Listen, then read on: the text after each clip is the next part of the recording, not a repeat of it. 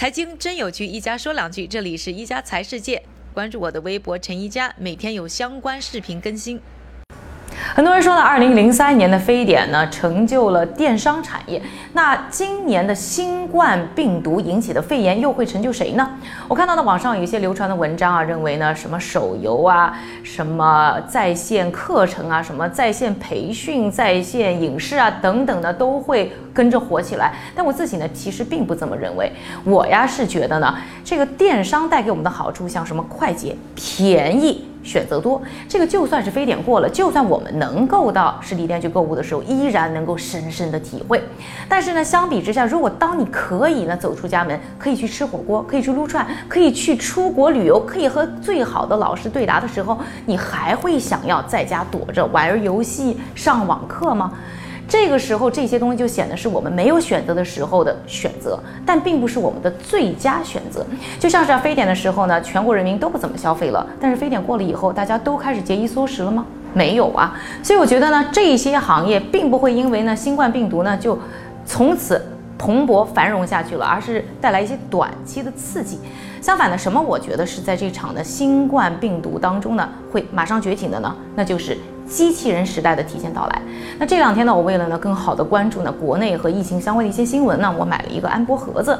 那打开的第一个中文频道呢，就是央视新闻，上面呢正在播的一条新闻呢，让我吃了一惊。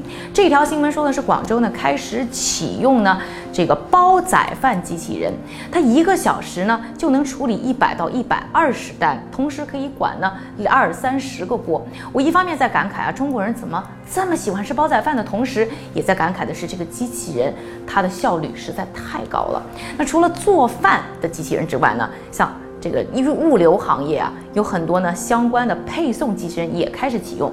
那比如说京东啊，在一个一千两百平的仓库里呢，就启动了三百个这个分拣的小黄机器人。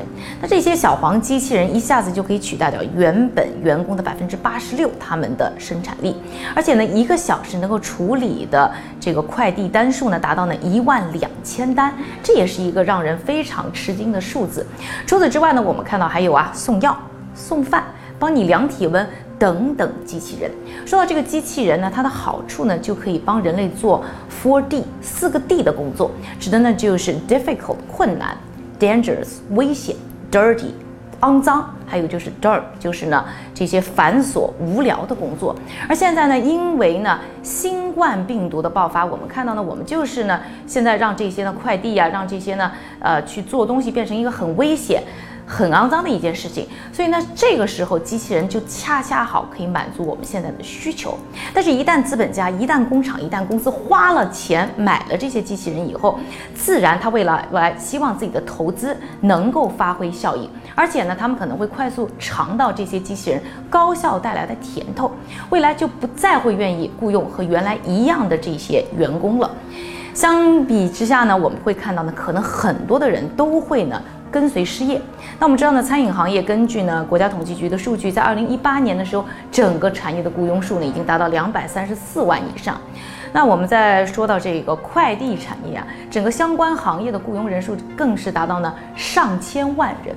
还有呢，大量的相关的这些行业都会有大比例的一些员工因此失业，而且呢，这部分员工都是呢相对。